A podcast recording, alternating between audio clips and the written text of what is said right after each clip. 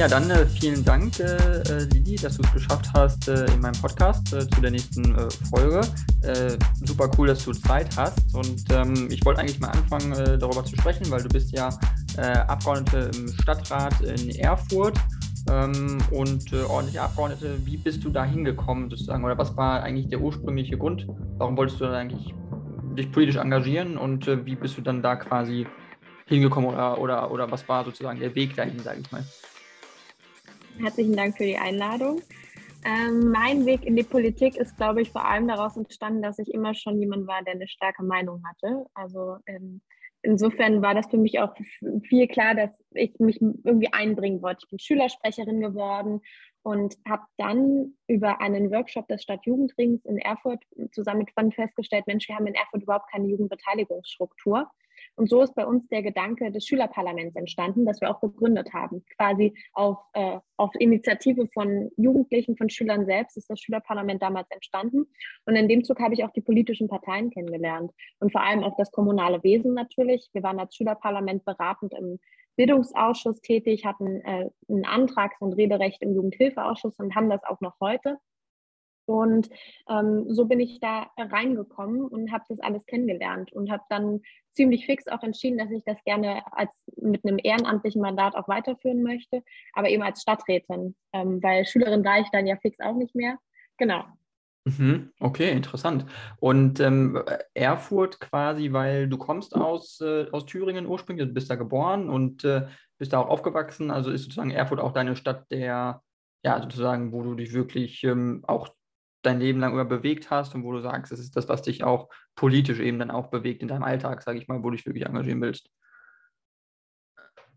Erfurt ist die schönste Stadt der Welt. Äh, ich glaube, das ist schon mal ein guter Anspruch, um Kommunalpolitik dort zu machen. Ich bin tatsächlich keine gebürtige Puffbohne. Also Erfurter sind bei uns Puffbohnen. Aber das auch nur aus dem Grund, dass die Frauenklinik damals in Erfurt nicht so schön war. Ich bin in Weimar geboren Okay. Und ähm, habe aber zeitlebens dann in Erfurt gewohnt. Also keine Ahnung, meine Mutter ist dann zwei Tage später aus dem Krankenhaus rausgekommen und wir sind wieder zurück in die Wohnung nach Erfurt. Insofern bin ich schon Erfurterin durch und durch. Ähm, ich bin quasi 50 Meter von meiner Taufkirche aufgewachsen. Direkt danach, daneben war später mein Gymnasium. Meine Grundschule war direkt auch 200 Meter entfernt. Wir waren direkt im Stadtkern. Und insofern habe ich diese, diese lebhafte, schöne Stadt, die ganz viel Geschichte hat, äh, von klein auf immer mitbekommen. Und muss auch sagen, dass ich da sehr Glück habe mit meinen Eltern, die mir natürlich auch diese Liebe zur Stadt total mitgegeben haben. Ähm, ob das der Weihnachtsmarkt ist und da mit großen Augen durchzugehen oder das Kremer Brückenfest, ähm, das hat mich alles immer sehr bewegt und deswegen war ich und bin ich immer gerne Erfurterin vor allem. Ähm, bin aber vor allem auch gerne Thüringerin. Das ist ein wunderschönes Land, in dem ich hier lebe und insofern macht es auch sehr viel Spaß, sich äh, dafür einzusetzen, dass ähm, das noch besser wird. Wir haben als Junge Union Erfurt gerade eine Kampagne gestartet ähm, und eines der Motive auf den Postkarten, da steht drauf, niemand ist perfekt, aber Erfurt ist verdammt nah dran. Und mhm. unser Anspruch ist so ein bisschen, ähm, natürlich Erfurt auch perfekt zu machen. Mhm, klar, verstehe. Nee, macht ja auch total Sinn. Ähm, warum hast du hast gerade gesagt, Puffbohne, so nennt man Erfurter Bürger. Was ist da der Hintergrund? Warum, warum nennt man die so? Äh, Erfurt hat gartenbautechnisch oder generell alles, was Anpflanzungen angeht, eine sehr lange Geschichte. Und rund um die Stadtmauern von Erfurt wurden früher nebenweit, äh, also der Färberwald, der in Erfurt sehr groß war, auch Puffbohnen angepflanzt. Und insofern sind die Erfurter eben Puffbohnen. Okay, verstehe. Interessant. Ja, gut, äh, gut zu wissen auf jeden Fall. Dann nennt man auch immer noch die speziellen regionalen äh, Beschreibungen davon. Ähm, was ich eigentlich fragen wollte oder worauf ich wirklich darauf jetzt hinaus wollte, ist ähm, wirklich ein bisschen mehr Politik eigentlich. Wirklich, was äh, jetzt deine Politik angeht, natürlich in, jetzt in Erfurt, aber auch speziell vielleicht Landespolitik erstmal in, äh, in Thüringen, weil ähm, in Thüringen gab es ja ähm, vor jetzt ein paar Jahren eben die Wahl von äh, Thomas Kemmerich ähm, von der FDP eben zum Ministerpräsidenten für, ich weiß nicht genau, eine Woche oder sowas vielleicht, schon nur ein paar Tage. Irgendwie so, war relativ kurz auf jeden Fall.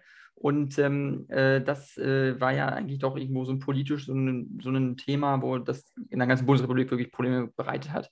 Und äh, da ist jetzt so die Frage, wie, wie, was für eine Wirkung hatte das auf dich und äh, wo hast du gemerkt, wo können Dinge wirklich politisch ins Rutschen geraten? Also wie, wie schnell kann sowas wirklich passieren? Dass wirklich, ne, also extremistische Parteien wie die AfD auf einmal bürgerliche Parteien in die äh, zum Ministerpräsidenten wählen, aber dadurch eben auch extrem an Einfluss gewinnen können, sehr schnell. Und die AfD ist ja auch relativ stark im Thüringer Landtag. Ähm, wie, wie stehst du dazu und wie, was für einen Eindruck hat das auf dich gemacht, das ganze Geschehen? Hm. Also ich glaube, bis ich festgestellt habe, was dort passiert ist, ist äh, sind einige Stunden vergangen. Ähm, ich muss dazu sagen, Thomas Kemmerich ist äh, mein Karnevalspräsident. Er hat mich damals in den Karneval geholt, ähm, bin, verstehe mich mit ihm insofern sehr gut und ich habe ihm auch gratuliert nach der Wahl. Mhm. Bis ich verstanden habe, aber was dort eigentlich gerade passiert ist, ist einige Zeit vergangen, also jetzt nicht Tage oder so, aber ich brauchte an dem Tag, glaube ich, einige Stunden, weil das, also man muss sich vorstellen, keine Ahnung, ich war da 19.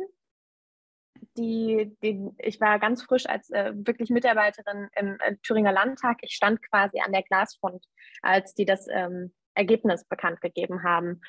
Und es war eine ganz komische Stimmung im Landtag. Also das Spannende waren ja eigentlich eh die Tage davor, muss ich sagen. Also ähm, die Absprachen, ähm, die wir in der Fraktion geführt haben, ähm, die, dass Annegret Kramp-Karrenbauer nach Erfurt gekommen ist und so weiter und so fort. All das waren ja schon sehr bewegende äh, bewegende Momente im, im Verlauf bis hin zu dieser Ministerpräsidentenwahl. Und das eigentlich Interessante ist ja, dass diese Ministerpräsidentenwahl ja zustande gekommen ist, weil Rot-Rot-Grün gedacht hat, Mensch, wir sind jetzt zwar eine Minderheitsregierung, aber wir reichen mal äh, den Antrag ein und Bodo Ramelow wird das schon. Und die AfD dachte sich, Edge, dann reichen wir eben auch jemanden ein. Und dann dachte sich die FDP, ach Mensch, wir können doch nicht zulassen, dass nur ein Linker und ein Rechter zur Wahl stehen, sondern wir machen das auch aus der Mitte heraus. Was ich aber ehrlicherweise auch erstmal einen grundsätzlich richtigen Gedanken finde. Also ich meine, so ein politisches Verhältnis, wie wir das hier in Thüringen haben, dass über 50 Prozent von politischen Extremen, also die in Extremen im Parlament gestellt werden, das gab es nie zuvor. Und insofern war das natürlich auch immer so ein bisschen der Wunsch der CDU, dass es eine Mitteregierung gibt, die aber nicht zustande kommen konnte, weil ja über 50 Prozent von Linke und AfD gestellt wurden. So, jetzt ist Thomas Kemmerich eben angetreten und jetzt kann man auch viel darüber diskutieren, ob er es hätte besser wissen müssen, ob er, ich glaube, er hätte die Wahl nicht annehmen dürfen, rückblickend, aber du steckst ja auch nicht drin. Und am Ende ist es sehr viel hätte, wäre, könnte, dass wir jetzt drüber reden. Ich glaube, das war ein absoluter Erdrutsch. Ich, das war, das hat uns echt alle den Atem anhalten lassen. Ähm, ich glaube aber, dass ähm, auch vor allem Thomas Kemmerich dadurch nachhaltig geprägt ist in die eine und andere Richtung. Ich weiß es nicht. Irgendwie ist äh, dieser, dieser Tag auch so nebulös in meinem Kopf drin geblieben. Also sehr viel geredet jetzt dazu. Ich finde es einfach so eine irre Situation damals gewesen und die zusammenzufassen ist super schwer. Mhm, auf jeden Fall. Und es ist ja, es hat ja auch irgendwo bundespolitisch Wellen geschlagen, in dem Sinne, dass ja dann auch Annegret Kamm-Karrenbauer, hast du schon gesagt, kam nach Thüringen, hatte versucht auch nochmal auf äh, die CDU auch in Thüringen äh, einzuwirken ähm, und ist ja dann auch im Nachhinein dann ja auch dann zurückgetreten vom äh, Bundesvorsitz als Reaktion darauf, dass eben sie sich nicht durchsetzen konnte mit ihrer Meinung. Und äh, also das heißt, inwiefern stehst du dann auch kritisch deiner eigenen Partei an solchen Momenten gegenüber? Jetzt nicht, ich will nicht sagen generell, aber wirklich in solchen Momenten, wo du merkst, ähm, wo es dann wirklich auch um, um, um Macht geht und um Einfluss, wie weit ist man bereit zu gehen und wie weit ist es auch überhaupt noch moralisch in Ordnung, äh, gewisse Dinge dann zu tun, nur um einen Kandidaten zu verhindern, der einem vielleicht nicht gefällt. Ich glaube schon, dass unser politischer Anspruch ja immer sein muss, dass kein Extremer in ein Amt kommt. Und ähm, mal zurückgeblickt auf 2014, die Mehrheit oder die größte Fraktion damals war die CDU-Fraktion. Und äh, damals ist ein linker Ministerpräsident erstmals ins Amt gekommen, weil er auch durch eine beleidigte SPD, und ich meine, das beleidigt nicht mal nur Böses, sondern ich kann es teilweise auch verstehen, warum sie sich von der CDU abgewandt haben, und äh, die Grünen zum Ministerpräsidenten gewählt wurden. Inwiefern ist man kritisch mit seiner Partei? Auch das ist wieder so viel hätte, wäre, könnte. Also es gibt ja so viele Szenarien, die hätten zustande kommen können. Erstens, die CDU hätte anstelle der FDP einen Kandidaten aufgestellt. Oder die CDU hätte noch zu Thomas Kemmerich einen Kandidaten im dritten Wahlgang aufgestellt. Oder die CDU hätte sich enthalten. Oder die CDU hätte in allen Wahlgängen mit Nein gestimmt. Und immer, und da bin ich fast schon überzeugt von, hätten wir irgendjemanden unserer Mitglieder auf die Füße getreten. Das, die eine richtige Entscheidung so wie sie ja propagiert wird, mit Blick auch auf den Rückhalt in der Mitgliedschaft, glaube ich, gab es an dem Tag nicht. Und ich glaube schon, dass man als CDU in einer absoluten Zwickmühle war. Und ich bin sehr froh, dass ich an dem Tag keine Entscheidungsträgerin war, äh, die dort hätte mitentscheiden müssen. Und insofern ist das, glaube ich, ein Zusammenspiel von sehr vielen unterschiedlichen Faktoren gewesen. Aber das war für mich jetzt kein Punkt, mich von der Partei abzuwenden, sondern ich hatte eher das Gefühl, dass die Partei danach ziemlich gute Schlüsse gefunden hat. Und zu den Schlüssen gehörte halt auch, dass man sagt, man sucht sich eine neue Parteiführung in Thüringen. Man ähm, schaut, wie man aufkommt, dass die Mannschaft neu aufgestellt wurde. Und ähm, all das, um aus einem absoluten Tief, also ich meine, wir waren nach der Kemmerich-Wahl bei 12, 13 Prozent, ähm, wieder herauszukommen. Jetzt sind wir halbwegs stabilisiert auf äh, 19 Prozent, trennt aber sehr gut nach oben. Und das ist, glaube ich, der Weg, äh, den wir jetzt am Ende auch weitergehen müssen. Mhm, okay. Ähm, es ist ja so, dass Bodo Ramelow, er ist ja Ministerpräsident jetzt eben auch in Thüringen und ähm, er ist es auch schon länger. Und ähm, er ist der einzige linke Ministerpräsident in Deutschland. Und äh, dann stellt sich manchmal auch so die Frage, wie auch für Außenstehende, die nicht aus Thüringen kommen, was ist eigentlich der Grund dafür, dass Bodo Ramelow gewählt wird, dass er so populär ist und dass äh, die linke Partei, die Linkspartei in Thüringen so ein großes Potenzial hat, neben aber auch der AfD, muss man ehrlicherweise sagen. Also dass sozusagen die Ränder ganz extrem stark sind. Äh, wo ist da, was meinst du oder was, wie, was meinst du, was ist der Grund dafür, was ist wirklich so das Potenzial, das diese Parteien aus, aus der Wählerschaft in Thüringen schöpfen? Oder warum fällt es da so auf fruchtbarem Boden? Das ist so das, was ich manchmal nicht verstehe, auch weil die Linke schon länger, auch bevor die AfD stark war, schon stark immer im Landesparlament vertreten war und Bodo Ramelow ja auch eine Art Landesvaterstatus schon hat. Ähm, das heißt, die Leute können sich ja auch mit, mit ihm identifizieren. Er scheint ja kein ganz schlechter zu sein, eigentlich an sich so politisch und charakterlich, so wie er rüberkommt anscheinend. Potenzial ist erstmal ein demoskopisch schwieriger Begriff darauf bezogen, denn wenn es um Potenzial im demoskopischen Sinne geht, dann hat die AfD quasi kein Potenzial. Also eine ziemlich verfestigte Wählergruppe. Potenzial bedeutet ja im Endeffekt, ähm, wenn man das betrachtet, wie viele der anderen Parteien würden quasi mit der, also sagen wir mal, was ist ihre erste, also was ist ihre erste Wahl der CDU? Und wenn sie CDU nicht wählen könnten, wen würden sie dann wählen? Und die allerwenigsten geben dann AfD an. Das heißt, die Wählergruppe, die die AfD hat, ist ziemlich fest, aber sonst würde auch kein anderer die wählen. Das Potenzial ist also ziemlich ausgeschöpft. Bei der Linken sieht es ein bisschen anders aus. Das Spannende ist da aber auch demoskopisch, dass ich, dass davon auszugehen ist, dass etwa 15 Prozent des Stimmenanteils der Linkspartei in Thüringen einen Bull-Ramelow-Effekt ausmachen. Und das Spannende an dieser Person ist eben auch, dass er am Ende, viele sagen, ein verkappter SPDler ist. Ähm, mhm. er hat da das auch irgendwann mal erzählt, zu seiner Zeit, er war ist ja eigentlich ein Gewerkschafter von Haus aus. Und man sagte immer, wer in der Gewerkschaft ist, der muss eigentlich auch in die SPD eintreten. Und er hat gesagt, nee, das will er nicht und hat quasi so eine Rebellenanwandlung entschieden, okay, dann gehe ich halt zur Linkspartei. Aber seine Positionen sind ja doch recht hm, doch schon eher sozialdemokratisch als links. Also ich meine, Bodo Ramelow war einer der ersten, der nun eine Wehrpflicht mitgefordert hat, was ja wirklich überhaupt kein linkes Thema ist. Und insofern ist das schon so die eine Hälfte von Bodo Ramelow, das Politische. Zur Person gibt es viele andere Aspekte. Also ich glaube schon, dass er dieses Landesvater-Dasein ganz gut ausspielt. Ähm, der wirkt auf viele Bürgerinnen und Bürger sehr sehr sympathisch. Aber ich meine, wenn man sich auch mal ein paar ähm, Interviews mit ihm anguckt, sieht man auch seine cholerische Ader.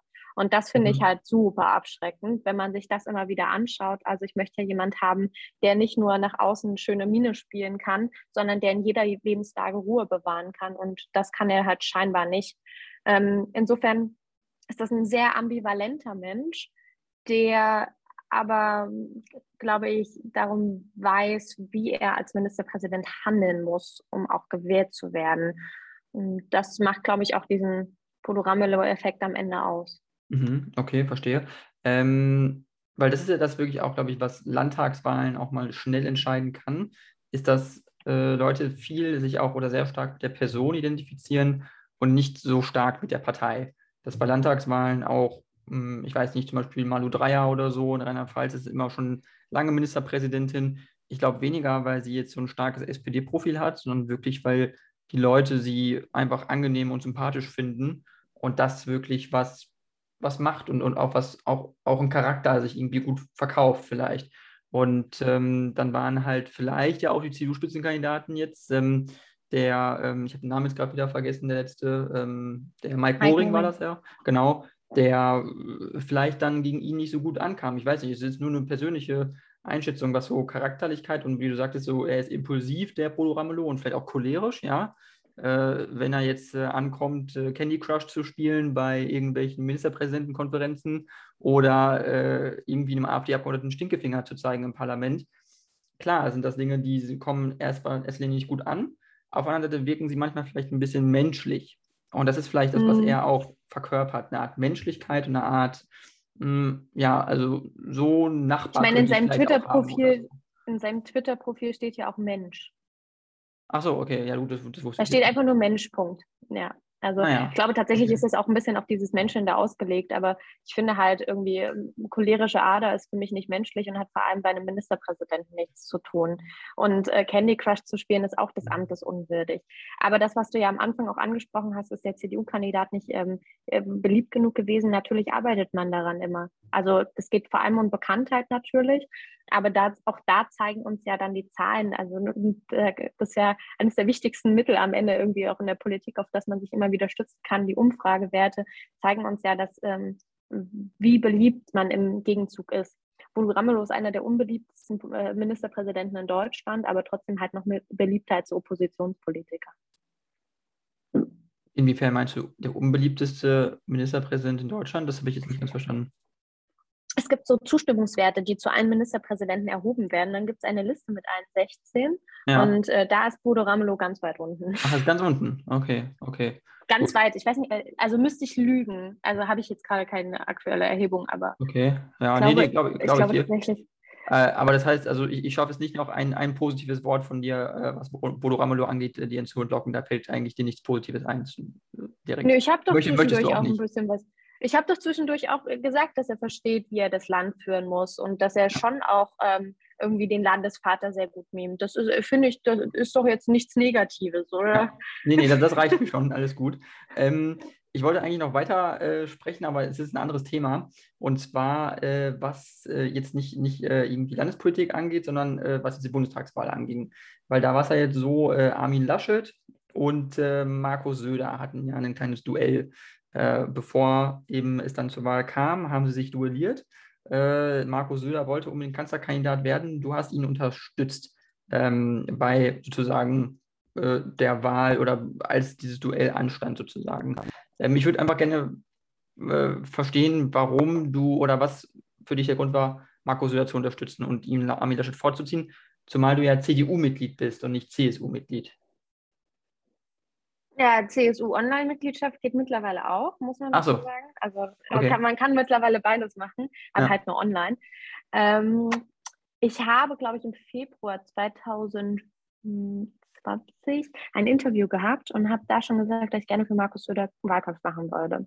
Weil es hatte unterschiedliche Gründe. Ich glaube aber hauptsächlich, damals hat mich begeistert, wie die CSU Kampagnen macht und wie Markus Söder vermarktet wurde. Ich fand, ähm, dass der und wo wir wieder beim Menschen von Ministerpräsidenten sind, ein sehr sympathischer Politiker immer war.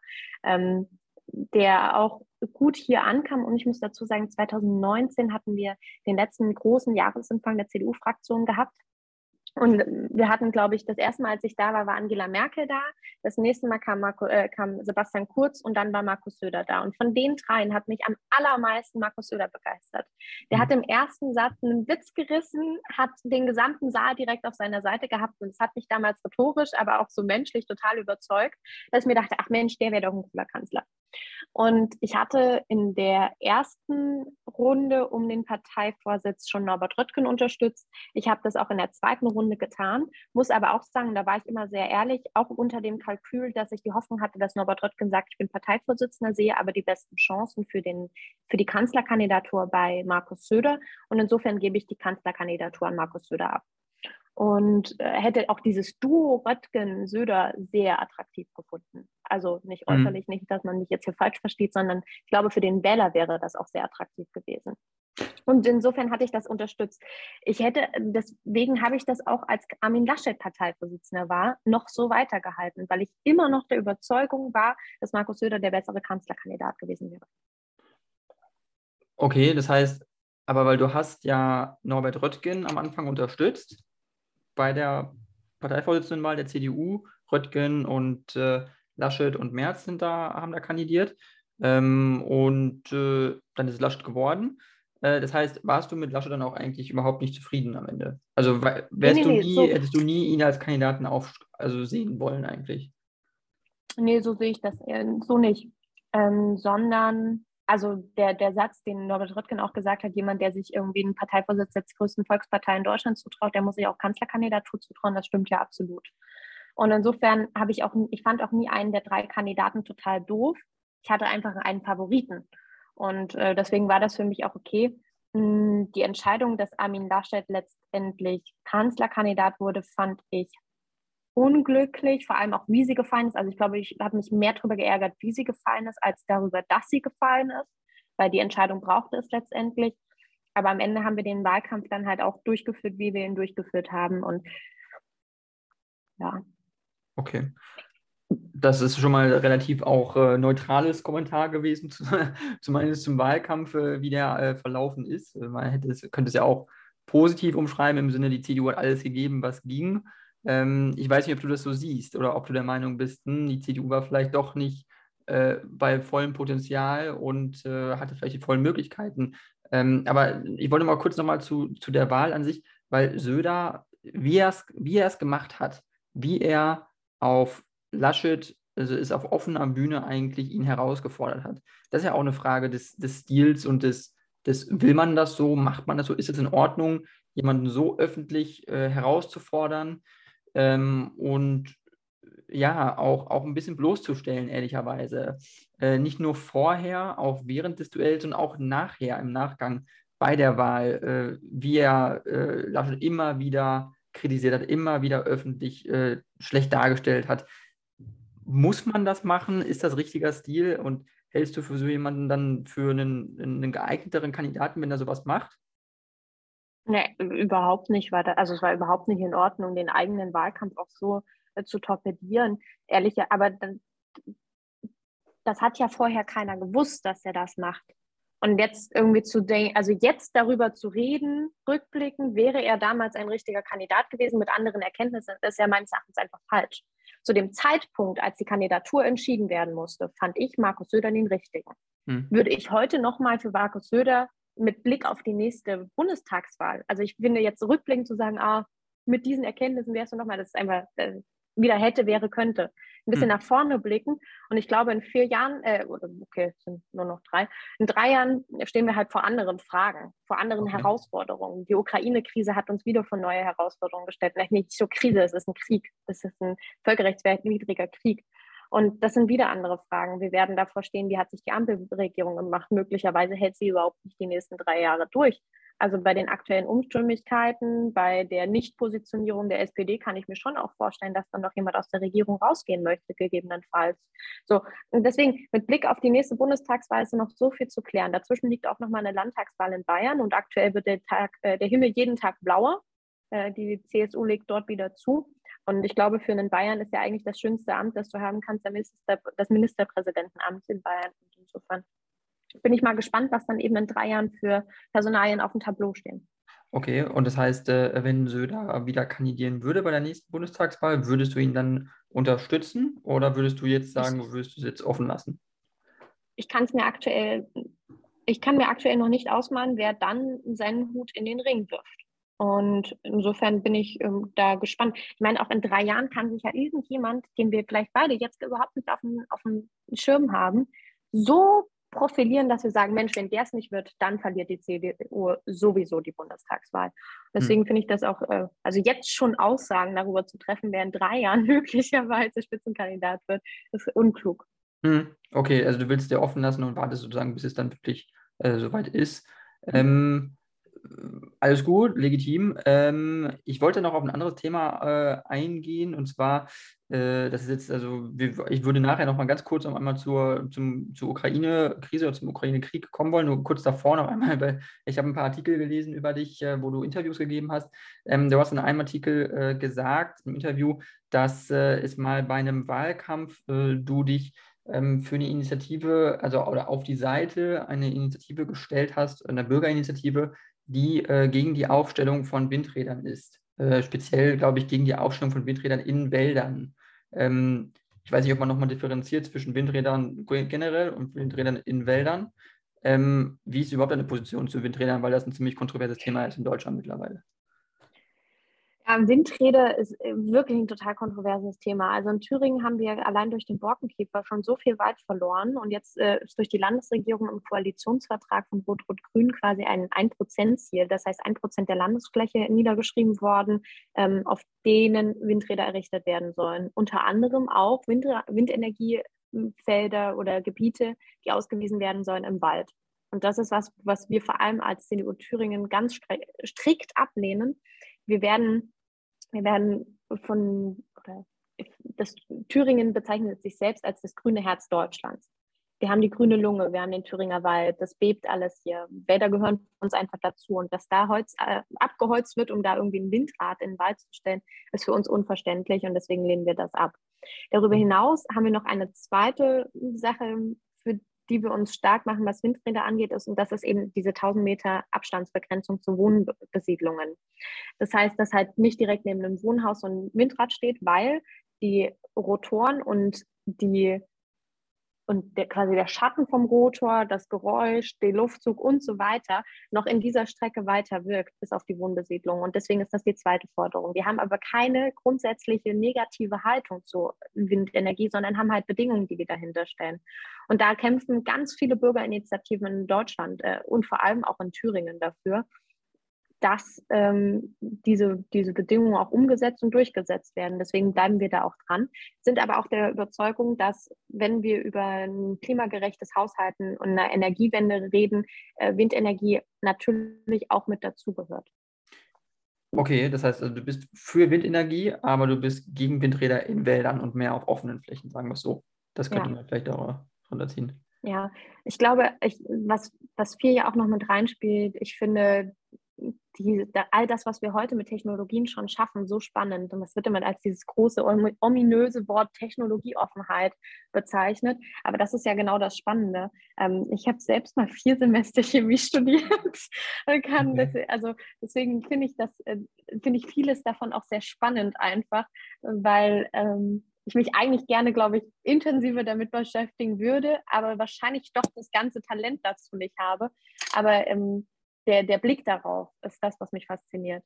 Mhm, okay, ähm, weil, weil das ist ja auch so ein Thema, was, ähm, was mich irgendwie bewegt, äh, was wirklich die Energiewende angeht in Deutschland, dass ich das Gefühl habe, man hält sehr stark, sehr extrem an Windenergie fest und, ähm, und Sonnen- und Stroh, also Sonnenenergie, sprich über Solarkollektoren, äh, äh, das ist irgendwie nicht so Teil der Debatte. Und warum ist das eigentlich so? Warum sagt man nicht auch, dass man zum Beispiel um Windräder, weil Leute immer sich aufregen, weil Windräder sind laut und äh, die sind aufwendig und teuer äh, und gefährlich für äh, Tiere drumherum.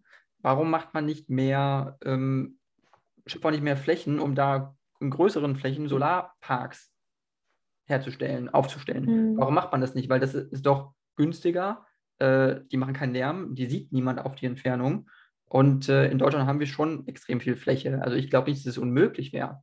Ich frage mich nur, warum es manchmal nicht den, diese, dieses, dieses Thema gibt. Also ich habe das Gefühl, es ist sehr industriepolitisch auch angehaucht, das Thema, dass man auch versucht, sehr stark Unternehmen damit zu subventionieren, die Windräder auch herstellen. Und das eben interessanter ist, als Solarpaneele aus China zu, zu importieren. Ist das nicht auch ein Punkt? Ja, Total, vor allem, also das, ich finde, das ist ein großes Problem von Deutschland. Wir haben die Innovation, die entwickeln wir hier in Deutschland und geben dann die Produktion irgendwann an andere Länder ab und verlieren so, finde ich, auch teilweise Wirtschafts- und Innovationskraft. Was Solarenergie angeht, müssen ja nicht mal nur große große Solarparks ausgewiesen werden, sondern ich finde tatsächlich auch die Idee sehr charmant, dass man sagt, auf jedes neu gebaute Haus muss eine Solarenergie oben drauf. Und, und da kann man auch sehr gut den Bogen zur aktuellen, zum aktuellen Ukraine-Krieg schlagen. Wir stellen ja fest, dass wir immer mehr auf uns selbst angewiesen sind, gerade was Energie, was Heizen und so weiter angeht. Und da kann autarke Versorgung jedes einzelnen Haushalts wirklich dazu beitragen, dass man sich eben unabhängig von anderen Ländern macht. Und deswegen finde ich schon, dass in Photovoltaik sehr, sehr viel Zukunft steckt und dass das auf jeden Fall ausgebaut werden muss. Vor allem aber auch muss man auch mal kritisch anmerken mit Blick auf die letzten Bundesregierungen, dass die ähm, Bundesregierung da Personal zurückgefahren hatten bei Photovoltaikausbau. Und das mhm. ist meines Erachtens ein Fehler, vor allem mit Blick auf die Energiewende. Mhm. Okay, verstehe. Ja, das ist auf jeden Fall ein Thema. Ähm, ich glaube, dass es wirklich äh, uns noch beschäftigen wird in Zukunft. Ähm, als äh, weiteren Punkt und Themenpunkt hat ja eben schon äh, gesagt, und das ist auch das, was du gerade angesprochen hast, war also energieautark zu sein in Deutschland, weniger Energie auch zu importieren, weniger Öl, weniger Gas, vor allem aus Russland. jetzt haben wir eben einen Krieg, einen Angriffskrieg in der Ukraine. Russland hat die Ukraine überfallen. Ähm, täglich sterben Menschen und äh, es gibt mittlerweile mehrere Millionen Flüchtlinge außerhalb der Ukraine. In der Ukraine sind auch mehrere Millionen auf der Flucht, äh, 10.000 schon in Deutschland angekommen. Ähm, was ist so erstmal dein Eindruck? Ähm, hat es dich auch schon berührt in deinem politischen Alltag jetzt in, in Erfurt irgendwie, ähm, was auch Flüchtlinge angeht oder so? Kam da schon Busse, Züge oder bereitet man sich irgendwie vor? Was ist da so ähm, Thema aktuell? Und gestern in der Stadtratssitzung hat der Oberbürgermeister gesagt, 450 ähm, ukrainische Flüchtlinge sind äh, bereits angekommen. Mhm. Und ähm, insofern sind wir da auf jeden Fall täglich dran. Wir haben als Junge Union Erfurt ähm, einen Tag vor Kriegsausbruch eine, eine Demonstration hier organisiert. Und ich meine, Demonstrationen werden gerade überall im Land völlig zu Recht durchgeführt und organisiert.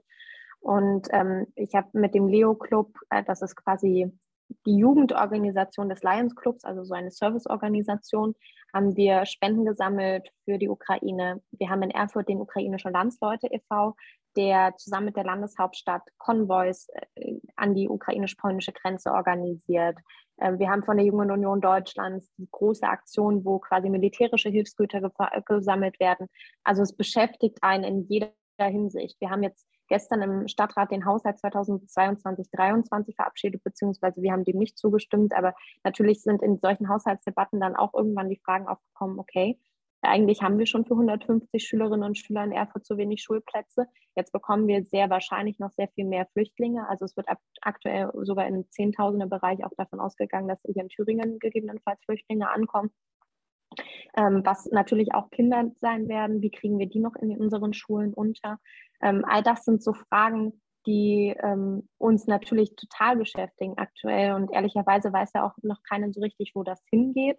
Ähm, wie lange wird der Krieg andauern? Wie viele Flüchtlinge werden kommen? Die Europäische Union geht von fünf Millionen Flüchtlingen insgesamt aus. Ob das am Ende wirklich die Zahl ist, ob es mehr oder weniger sind, weiß ja jetzt auch keiner. Also es sind so viele Ungewissheiten und ungewisse Faktoren, die sich aber bis in die Kommune ab, äh, absenken. Und dann ist natürlich für uns als Kommune vor allem die Frage der Finanzierung. Also die Flüchtlinge, die nicht in einer Landesaufnahmeeinrichtung aufgenommen werden, sondern von der Kommune selbst aufgenommen werden, für die muss quasi auch die Kommune selbst zahlen. Und da sind dann Kostenübernahmen für uns natürlich die Frage. Und ähm, das sind alles so Sachen, die gerade bei uns passieren. Mhm. Und ist auch die Frage, äh, wie lange rechnet man da auch? Also rechnet man da auch in, in Zeiträumen? Äh, kommen Flüchtlinge jetzt nur für eine Woche oder für einen Monat? Äh, bleiben sie länger? Bereitet man sich da irgendwie darauf vor, ob das auch eine Sache ist, die vielleicht über Jahre jetzt äh, geht, dass man auch äh, darüber nachdenkt, Flüchtlinge fest zu, zu integrieren hier? Oder sind das nur Überlegungen, das ist nur temporär und das ist jetzt nur für ein paar Wochen oder so und dann gehen die wieder zurück in die Ukraine äh, weil das Land dann hoffentlich befriedet ist. Also gibt es da eine, eine, eine, Strategie, einen Plan irgendwie oder so von der Stadt oder auch vom Land, sage ich mal? Oder? Ich glaube, es ist so, also, ich, das, also da gibt es keine Strategien bisher. Ich glaube, man fußt so ein bisschen auf dem, was man aus der Flüchtlingskrise 2015 gelernt hat und quasi aus den Erkenntnissen, die daraus entstanden sind. Aber wir haben, hier handelt es sich ja um einen eigentlich eine ganz, anderen, eine ganz andere Art von Krieg, nämlich dass hier einfach ein Land in ein anderes völkerrechtswidrig einmarschiert und versucht, das zu annexieren und dass es hier halt wirklich ein, ein Krieg Land gegen Land geführt ist. Und ähm, insofern ist natürlich dann die Frage, wie lange dauert das? Gehen die, gehen die, die geflüchtet sind, direkt wieder zurück? Ich meine, viele verlassen ja dort ihre Männer also ich kann mir ganz persönlich schon vorstellen, dass man sich entweder dann entscheidet, okay, ich kehre zurück zu meiner Familie, schaue, was ich aus den Trümmern machen kann und wir bauen das Land wieder gemeinsam auf. oder dass die Männer eben auch mit herkommen und man sich dafür entscheidet, in Deutschland eine neue Zukunft anzufangen. Aber das sind alles auch weiterhin unbekannte Variablen, mit denen man nicht so richtig rechnen kann. Mhm. Ähm, wir, wir können nur jetzt ad hoc halt handeln. Ähm, dazu zählt natürlich auch irgendwie, wie können wir, also wie lange werden überhaupt Unterkünfte benötigt? Wir nehmen hier gerade Schulsporthallen weg, wo natürlich dann auch der Schulsport neu gedacht werden muss. Dann, äh, keine Ahnung, ich glaube, wir haben überhaupt nicht so viele Wohnungen, dass wir die alle unterbringen könnten, wenn sie sich jetzt entscheiden, Mensch, ich fange jetzt hier ein Leben an, ich fange jetzt hier zu arbeiten, ich will jetzt eine Wohnung. Ich weiß gar nicht, ob wir für die alle wirklich eine Wohnung finden würden. Ne? Mhm. Das sind, ähm, wird uns vor große Herausforderungen stellen. Hm, okay, verstehe. Ähm, und äh, dann hätte ich noch eine Frage, auch, auch jetzt was äh, die Position der ostdeutschen Bundesländer eigentlich angeht, auch auf, äh, mit Blick auf Russland. Weil das, dadurch ist nämlich äh, der Sachsen-Ministerpräsident aufgefallen, Michael Kretschmer, der gesagt hatte, man darf nicht, also äh, Friedrich Merz, CDU-Parteivorsitzender, hat sich ja dafür ausgesprochen, dass Öl und Gas nicht mehr aus Russland importiert werden soll nach Deutschland. Und Michael Kretschmer war, ich glaube, eine Woche davor, ist er aufgefallen, man sollte nicht alle Brücken äh, zu Russland abbrechen, äh, man würde sich zu sehr ins eigene Fleisch schneiden, so sinngemäß. Ähm, ist die Frage, wie stehst du dazu und hast du den Eindruck, dass da wirklich äh, äh es äh, auch, auch Friktion in der Partei gibt selber? Wie klärt man sein Verhältnis zu Russland und dass es da auch so ein Ost-West-Gefälle vielleicht gibt? Hm, Ost-West-Gefälle ist ein guter Punkt. Äh, das gibt es auf jeden Fall, gerade auch mit Bezug auf Russland. Das stellen wir auch in der eigenen Mitgliedschaft fest. Ähm, ich finde, dass Friedrich Merz äh, gerade sehr gut Position bezieht, was Russland angeht. Und ähm, ich glaube auch, dass äh, seine Stellvertreter gut daran beraten sind, diese Position mitzugehen. Okay, das war sehr deutlich. Das heißt, da kann man sehen, da ist auf jeden Fall in der CDU noch auf jeden Fall Opposition da, so ein bisschen, oder auf jeden Fall unterschiedliche Meinungen. Ähm, Finde ich gut. Finde ich cool. Ähm, kurz bevor wir jetzt äh, auch schon gleich zum Ende kommen, äh, wollte ich eigentlich nochmal abschließend fragen, ähm, was jetzt äh, wirklich nochmal deine Heimatstadt angeht oder deine, deine Wahlheimatstadt, sage ich mal, äh, jetzt mit ähm, Erfurt äh, für Leute, die noch nicht da waren und Leute, die sich auch dafür interessieren, zumindest auch zum Beispiel dafür dazu studieren, weil viele junge Leute äh, hören meinen Podcast, relativ junge Leute, ähm, ist das interessant und inwiefern könnte man Werbung für diese Stadt machen? Natürlich ist das ultra interessant. Äh, ich habe ja vorhin schon ein bisschen Werbung gemacht. Es ist die schönste Stadt der Welt. Mhm. Ähm, ich glaube, Erfurt ist vor allem deswegen so interessant, weil es ein super familiäres Umfeld ist. Also Erfurt ist ich sage das immer, du kannst auf 50 Metern fünf Leute kennen und du kannst am nächsten Tag auf den gleichen 50 Metern halt niemanden kennen. Das ist so also ein bisschen was zwischen Dorf und Stadt einfach. Erfurt hat super viel Geschichte ist wunderschön. Wir hatten während des Kriegs und zu DDR-Zeiten sehr viel Glück. Also hier ist nur eine Bombe gefallen und die ist nur gefallen, weil sie Dresden dachten, sie sind schon über Dresden. Und äh, zu DDR-Zeiten hat man sich nicht entschieden, Häuser wegzureißen. Es wäre aber passiert, wenn die Mauern nicht gefallen wären. Ähm, deswegen ist hier sehr viel von dem Altstadtkern noch erhalten geblieben und vor allem auch nach der Wende wieder aufgebaut worden. Und äh, das macht Erfurt unheimlich aus. Äh, das ist eine sehr florale Stadt. Ähm, sehr viel Kopfsteinpflaster, das heißt, für Fahrradfahrer ist es immer mal Sackgang, aber das äh, kriegen wir auch noch hin. Mhm. Und die Universität ist äh, sehr cool. Hat auch einen äh, guten Ruf und Staatswissenschaften kann man eigentlich nur hier und in Passau, glaube ich, studieren. Deswegen, das ist beispielsweise ein sehr guter Studiengang und vor allem ist man angebunden an die ganze Welt. Erfurt ist die schnelle Mitte Deutschlands. Mit dem Zug kommt man eigentlich von überall hier in drei Stunden her das ist, äh, glaube ich, auch für alle, die von weiter herkommen, ganz gut. Man kommt auch wieder zurück in die Heimat, aber hier mhm. kann man auch eine neue Heimat sehr gut gründen. Also was Positives auf jeden Fall an der Stelle, insbesondere was die neue äh, Zugverbindung angeht, ist, das ist, glaube ich, auch die neue IC-Verbindung, die durch Erfurt geht nach Berlin, glaube ich, ne? Ja. Genau, äh, München, Berlin. Also München brauche ich zweieinhalb Stunden, Erfurt, an, äh, Berlin anderthalb. Das ist echt anderthalb Stunden. sehr gut. Okay. Ja, eine Stunde 40, aber. okay, das ist aber schon sehr schnell auf jeden Fall. Das heißt, äh, für Leute, die ja. auch nochmal am Wochenende in Berlin feiern gehen wollen, wäre das sogar möglich. Total. Und die Züge fahren auch wirklich sehr gut.